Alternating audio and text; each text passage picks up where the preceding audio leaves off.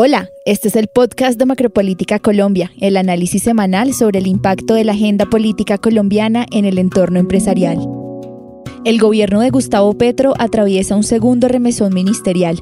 El mandatario asegura que necesita funcionarios que estén dispuestos a implementar su plan de gobierno. ¿Qué repercusiones tiene esta decisión? ¿Hay un cambio en la estrategia del gobierno Petro? Un gobierno de emergencia que tenga funcionarios que trabajen de día y de noche cuyo corazón esté a favor de la gente humilde y no simplemente de ganar un salario y unas comisiones. Y que sea capaz de adelantar los enormes retos que se nos demandan en el campo rural. Ya no podemos esperar más. Soy Juana Acuña, consultora de Asuntos Públicos de Prospectiva Colombia para analizar este tema están conmigo hoy Mario Daniel Gómez, director de Prospectiva, Jairo Libreros, consultor asociado, y Zulma González de Macropolítica Colombia y nuestra moderadora hoy. Muchas gracias Juana. Un saludo muy especial para ti y para nuestros clientes. Mario, Jairo, bienvenidos a los micrófonos del Macropolítica Podcast. ¿Cómo están? Muy bien, Zulma. Muchísimas gracias. Hola Zulma, muchas gracias por la invitación. Un saludo especial a nuestro director Mario. Es un gusto estar con ustedes hoy. El anuncio de los nuevos ministros de Hacienda, Interior, Salud, TIC, Ciencia y Tecnología, Agricultura y Transporte, además de la dirección del DAPRE, se han convertido en el más reciente capítulo de una crisis que empezó con las dificultades que ha tenido el gobierno en el proceso de la reforma a la salud. Sería prematuro hablar en este momento de una crisis política. Estamos ante una crisis coyuntural, la cual enciende una señal de alerta en el ambiente político y empresarial. Sin embargo, podría también dar señales de un cambio en el rumbo del gobierno respecto a su estrategia. Mario, Jairo, ¿cuáles son sus perspectivas al respecto? Yo tengo claro que esta decisión del presidente Petro está muy atada a lo que ellos están previendo para las elecciones del próximo octubre. Me explico. Lo que hemos tratado de entender en perspectiva es por qué se toma la decisión en este momento. Y esto tiene que ver con algunos factores como que la popularidad del gobierno está cayendo, que temas económicos no mejoran y tienden en algunos casos a empeorar, que cuando uno empieza a ver que ya pasaron ocho meses y falta todavía unos cuatro para cumplir el año, el gobierno está pensando, no hemos logrado mucho, hay un camino importante por avanzar y estamos muy mal posicionados frente a las elecciones regionales de octubre. Y eso es fundamental en términos políticos para lo que queda de la agenda del gobierno. Y eso hace que el gobierno tenga que tomar una decisión en este momento para corregir el rumbo del gobierno y estar en una mejor posición para lo que viene en las elecciones del 29 de octubre. De acuerdo con Mario, pero quisiera agregar un elemento. Creo que no podemos perder de vista que Gustavo Petro no se sentía cómodo con su gabinete. Desde el 7 de agosto del año pasado hasta hace un par de días, Gustavo Petro padece cierta incomodidad con algunos de los ministros y ministras que corresponden realmente al centro del espectro político. Los liberales a secas y un conservador creo que no los consideraba como las personas más indicadas en términos eminentemente subjetivos para acompañarlo en el arranque de su gobierno. Consideraba que esa visión que le permitió en un momento determinado llegar a la presidencia, es decir, contar con el centro y con votos de los liberales, no era necesaria para el gobierno, pero tenía que mantener ese tipo de participación porque si bien Gustavo Petro derrotó a los partidos políticos tradicionales, terminó eh, firmando una coalición con esos mismos partidos que derrotó, con excepción del Centro Democrático. Y al hacer este cambio, este relevo, se quita ese peso que creo que le dificultaba a él administrar con total tranquilidad y apuesta por personas que él cree o que él siente que son mucho más cercanas a su posición ideológica. Con estos cambios que mencionas, ¿cómo queda la coalición de gobierno? La coalición de gobierno queda en un proceso de fractura, porque cuando tú renuncias a administrar los asuntos públicos desde el punto de vista gubernamental con quienes representan ideas de centro, terminas por tener una visión muy fragmentada de lo que es la vida pública. Desde ese punto de vista creo que es un error. Yo entendería que Gustavo Petro, faltando un año, con el sol a cuestas, tomara un viraje tan fuerte, pero a ocho meses de su mandato y viendo las elecciones tan cerca como lo anotaba Mario, creo que es un error. Mario, considerando esto, ¿estaría Petro buscando un debilitamiento a los liderazgos para una negociación directa con los parlamentarios y ya no con los jefes de los partidos políticos? Es evidente, lo estamos viendo por las negociaciones que se estaban teniendo previamente a estos cambios en los ministerios. Él ya estaba teniendo negociaciones directas con individuos en los partidos Acordémonos cómo algunos partidos, particularmente el liberal y el partido de la U, trataron de reaccionar disciplinando a sus miembros. Y lo que yo creo que el presidente entendió es que no necesita de los partidos para gobernar, pero sí necesita de los congresistas y su curul para poder avanzar en sus reformas. Y a eso es a lo que él está jugando. De cierta forma, me deja tranquilo ver que está jugando dentro de la institucionalidad. Esto es más un tema de, de, cómo los partidos se organizan en sus convenciones, qué decisiones van a tomar, pero al fin del día él va a jugar dentro del marco institucional. Esto plantea entonces un cambio de estrategia, claramente dentro del gobierno y su manera de relacionarse en este caso con el legislativo, pero ¿estaríamos también ante un cambio en el enfoque del gobierno? Yo creo que estamos frente a diferentes cambios. El enfoque creo que debe tener unas particularidades diferentes a lo que hemos conocido. El problema es que no está muy claro, porque se buscaba tener un relacionamiento negociado, especialmente con los partidos que se declararon de gobierno, pero son estos mismos partidos, especialmente el liberal, el conservador y de la U, quienes en última instancia no asumieron la carga de gobierno, sino que se convirtieron en detractores de ciertas iniciativas.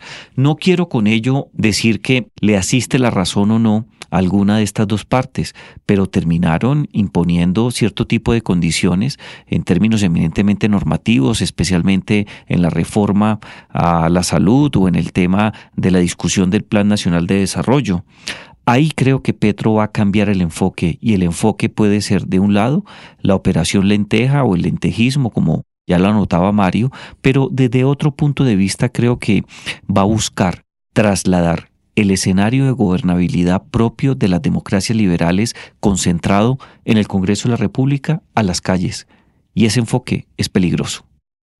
El enfoque yo creo que sí empieza también a cambiar. Y acordémonos que siempre nos han dicho que este es el gobierno del cambio.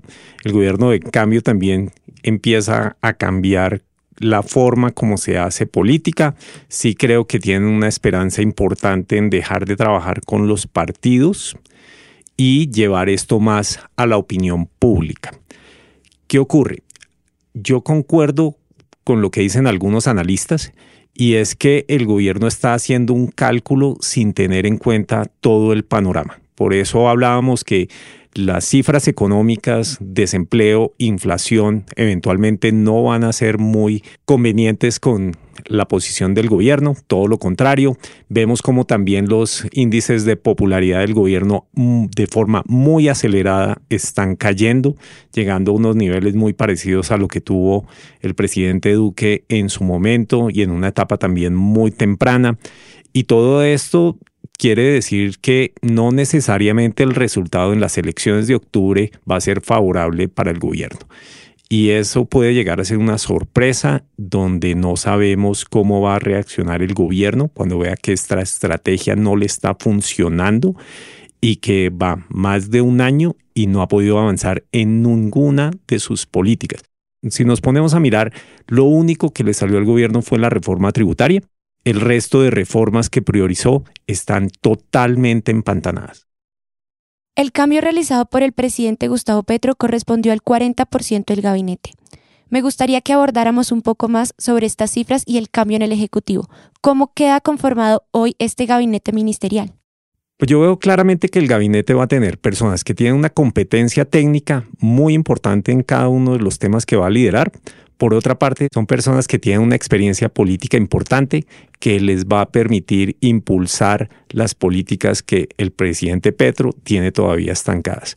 Y por otro lado, son personas de su entera confianza. Y no es una confianza que les da una coyuntura política, sino una confianza que es histórica, con las que Petro ha trabajado alrededor de 30 años. Hay que tener en cuenta que este es un gabinete menos pluralista que el anterior, lo cual no significa que sea malo, no, pero sí refleja unas formas de ver la sociedad completamente diferentes. Colombia durante muchos años ha sido calificado en el concierto internacional, o por lo menos en América Latina, como un país conservador, como un país que tiene dificultades para integrar diferentes formas de ver la vida pública. Y el anterior gabinete reflejaba, creo, de una manera un poco más esperanzadora lo que puede ser un gabinete pluralista, miembros conservadores, miembros liberales, gente del centro. Y ahora esa visión se va a perder. Y eso va a afectar las políticas públicas y la manera en la cual la sociedad puede ver al gobierno, porque lo va a ver más radical. En los debates de las últimas horas, la palabra radical o radicalismo quizás es la palabra o la frase compuesta más utilizada para calificar lo que está ocurriendo. Y dos, los tiempos de administración de los ministros también se ven afectados. Si nos atenemos al estudio que realizamos en prospectiva para determinar cuáles son los meses por tener un estándar un rasero que nos permita mirar las cosas de una mejor manera, pues esta administración tiene ocho meses, ya tenemos ministros de 3.5 meses, el caso de Mintic que duró siete meses. El promedio establecido por prospectiva de duración de un ministro en su cargo entre el periodo comprendido en el 2011 al 2023 es de aproximadamente 19 meses, un término muy parecido, lo hablamos en el transcurso de esta semana, a lo que dura un ministro en Brasil, si no me falla la memoria son 17 a 18 meses aproximadamente. Entonces ahí ya hay una ruptura muy preocupante. No se trata de, de tener pues ministros como en Colombia el ministro de Ciencia, que tiene una duración aproximada de 10 meses, o el del interior que tiene 12 a 13 meses, pero tampoco son los 30 meses que duran los ministros de Hacienda o de Relaciones Exteriores. Ahí vamos a tener problemas, porque en ocho meses un ministro no logra sintonizarse con el plan de gobierno, con la dinámica propia de la administración de las políticas públicas cuando llega el relevo. Y eso se va a notar en los ritmos de la administración de las políticas públicas, en dificultades, pero particularmente en altos costos de transacción y de oportunidad frente a la implementación de las políticas públicas. Estos dos temas no son menores, Mario. Sin embargo, el presidente acaba de conformar un gabinete con el que se siente cómodo. Y eso nos indica que también va a ser un gabinete que esperamos llegue hasta la finalización de este gobierno. Ese es un punto importante y lo reconozco, Mario la comodidad que podemos ver de Gustavo Petro con este nuevo gabinete quizás marque una dinámica mucho más positiva. No lo veo tan fácil, pero sí es una ventana de acción. Ya para concluir, quisiera sumar al debate algunas cifras que identificamos desde el área de macropolítica. En este momento el gabinete carece de perfiles pragmáticos y queda compuesto así. Perfiles políticos, 37% de los ministros. Personas cercanas a Petro, 37% de los ministros. Por último, perfiles técnicos, 26% de los ministros. Mario, Jairo, muchísimas gracias por acompañarnos hoy. Muchas gracias a ti, Zulma. Nos vemos la próxima semana. Siempre es un gusto estar con ustedes dos. Para Prospectiva, será un gusto compartir con nuestros clientes los principales insumos analíticos del equipo de Macropolítica Colombia. Que estén muy bien. Según los resultados más recientes de la encuesta Inbamer, el 57% de los encuestados desaprueban la gestión de Gustavo Petro en comparación a un 35% que la apoya. Estos datos evidencian un desgaste en la popularidad del presidente. La conferencia internacional sobre Venezuela tuvo un balance positivo. Algunas conclusiones del encuentro fueron la necesidad de establecer un cronograma electoral para el próximo año y el levantamiento progresivo de las sanciones económicas al gobierno de Nicolás Maduro el Ministerio de Defensa presentó la política de seguridad y defensa ciudadana. Entre los objetivos de la propuesta destacan la lucha contra la deforestación y los daños medioambientales, el fortalecimiento de la defensa nacional y la mejora del bienestar de la fuerza pública. Este fue el Macropolítica Podcast, el podcast semanal del equipo de análisis político de Prospectiva Colombia. Durante este episodio usted escuchó audios de la Presidencia de la República de Colombia. Gracias por escucharnos y hasta la próxima semana.